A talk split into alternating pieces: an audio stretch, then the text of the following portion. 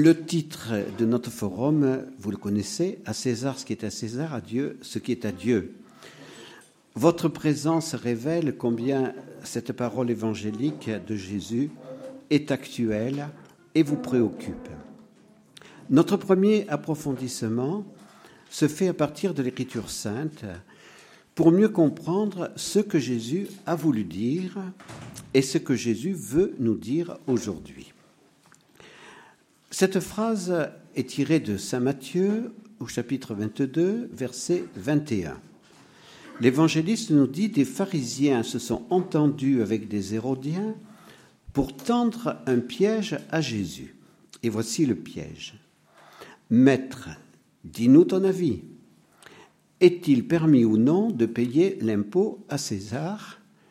Jésus, écrit Saint Matthieu, connaissant leur perversité, riposta Hypocrite, pourquoi me tendez-vous un piège? Faites-moi voir l'argent de l'impôt. Ils lui présentèrent un denier, et Jésus leur dit De qui est l'effigie que voici Et l'inscription? De César. Alors il leur dit Rendez donc à César ce qui est à César, et à Dieu ce qui est à Dieu. À ces mots, ils furent tous surpris, nous dit l'évangéliste, et le laissant, ils s'en allèrent. Ce que nous pouvons conclure de ce texte. Jésus n'appelle pas à la révolte contre l'occupant romain. Il reconnaît l'autorité de César. Mais tout en reconnaissant l'autorité de César, à César ce qui est à César, il révèle que cette autorité n'est pas absolue. Au-dessus de César, se trouve une autre autorité, celle de Dieu.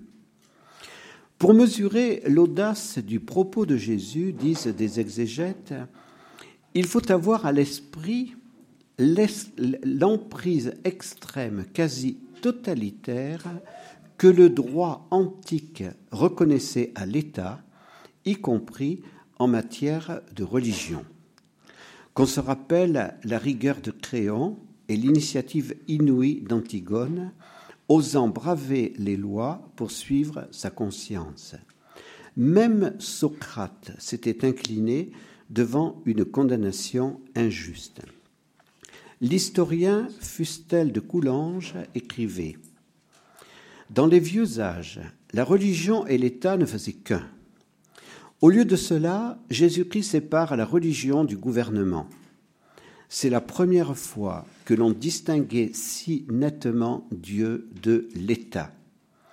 Car César, à cette époque, tenait encore dans ses mains le culte et le dogme. Sa personne même était sacrée et divine.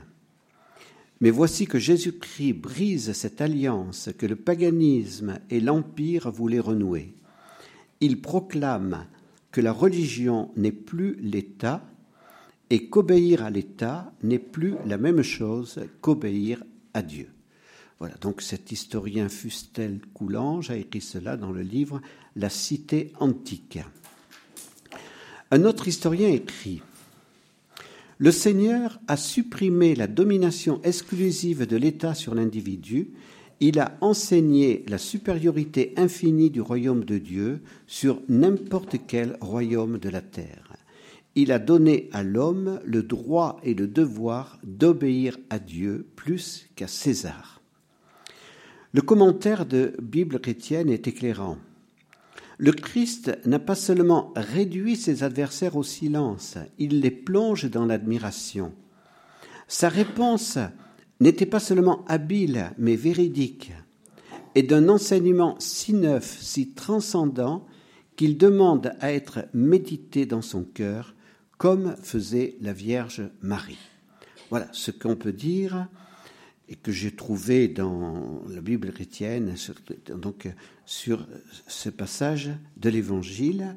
Et ce passage de l'Évangile doit être éclairé par d'autres passages de l'Écriture, et particulièrement le dialogue entre Pilate et Jésus dans l'Évangile selon Saint Jean.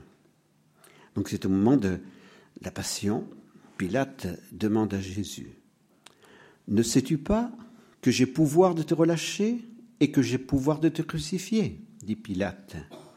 Et Jésus lui répond, Tu n'aurais aucun pouvoir sur moi si cela ne t'avait été donné d'en haut. C'est pourquoi celui qui m'a livré à toi a un plus grand péché. Jean 19, 11.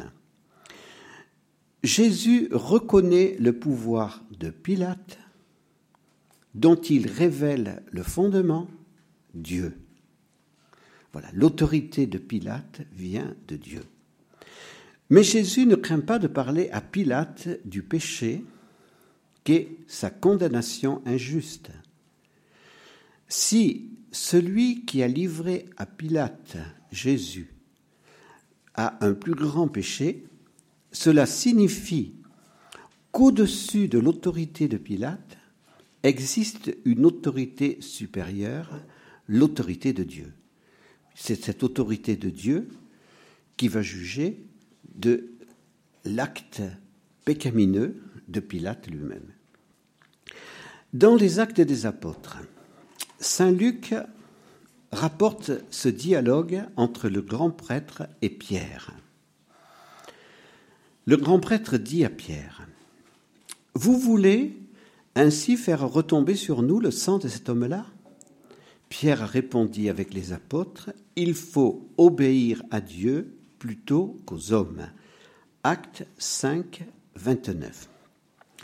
Nous avons une petite différence ici par rapport à César et à Pilate. César et Pilate, c'est l'autorité politique, et ici les apôtres se trouvent devant l'autorité religieuse du peuple d'Israël, devant le Sanhédrin. Donc il ne s'agit pas ici d'une autorité politique. Mais Pierre et les apôtres refusent l'ordre injuste du Sanhédrin parce qu'ils doivent obéir à un autre ordre, celui de Dieu. Ils sont les témoins de Jésus ressuscité, le Fils de Dieu. Donc ce passage est très très important des actes des apôtres et ce passage va aider les martyrs euh, des siècles futurs à, choisir plutôt le martyr plutôt que d'apostasier. L'Apocalypse révèle le grand combat entre la femme et le dragon, entre Jérusalem et Babylone. Les chapitres 18 et 19 de l'Apocalypse révèlent la chute de Babylone et les deux derniers chapitres parlent du triomphe de la Jérusalem céleste. Le dernier livre de la Bible révèle ainsi les rapports entre la cité de Dieu et la cité des hommes dont a parlé Saint Augustin. Ces rapports sont marqués et seront marqués jusqu'à la fin par des rapports de force. Pourquoi ce combat? Ce combat entre la vérité et les ténèbres, entre la cité des hommes et la cité de Dieu. La réponse est à trouver dans le prologue de l'Évangile selon Saint Jean et dans le chapitre 12 de l'Apocalypse. Ce chapitre révèle le combat entre la femme et le dragon. L'Évangile selon Saint Jean et l'Apocalypse éclairent, c'est évident, le combat que nous vivons actuellement. Si l'on nie l'existence des démons qui se sont révoltés contre Dieu et qui tentent les hommes par l'orgueil et la haine, on ne peut pas comprendre le combat actuel entre la vérité et le mensonge, l'amour et la haine, la vie et la mort. Alors, que tirer comme conclusion de l'Écriture sainte en entrant dans ce forum? Première conclusion, Jésus n'est pas un révolutionnaire. Jésus n'a pas fait partie de la secte des Zélotes. Jésus n'a pas appelé ses contemporains à se révolter contre le pouvoir politique de l'occupant romain. Mais Jésus a affirmé avec autorité que le pouvoir politique n'est pas absolu. César n'est pas Dieu. Les premiers disciples de Jésus, ses apôtres, ont donc bien compris la pensée de Jésus. Lorsque le Sanhédrin a voulu les empêcher de témoigner de Jésus, ils ont répondu avec conviction et détermination il vaut mieux obéir à Dieu plutôt qu'aux hommes. Les premiers chrétiens imiteront les apôtres et refuseront d'adorer l'empereur. Beaucoup préféreront le martyr à l'apostasie. Obéir à César, c'est obéir à l'autorité politique qui tient son pouvoir de Dieu. C'est ce que Jésus a dit à Pilate. Mais cette autorité politique n'a pas un pouvoir absolu. Pilate commet un péché en condamnant à mort Jésus, puisque Jésus était l'innocent, et que Jésus ne peut pas être coupable d'injustice, puisqu'on n'a aucune injustice à lui reprocher. Mais le péché de celui qui l'a livré à son pouvoir politique est plus grand. L'Apocalypse, enfin, nous révèle que le combat entre la vérité et les ténèbres ne cessera qu'à la fin des temps. Puisse notre forum nous éclairer et nous permettre d'exercer un saint discernement afin de rendre à César ce qui est à César et à Dieu ce qui est à Dieu. Voilà, j'espère que ce forum vous aidera dans ce discernement pour savoir ce qui est de l'autorité politique, ce à quoi nous devons nous soumettre par rapport à l'autorité politique, et ce qui est de l'autorité de Dieu.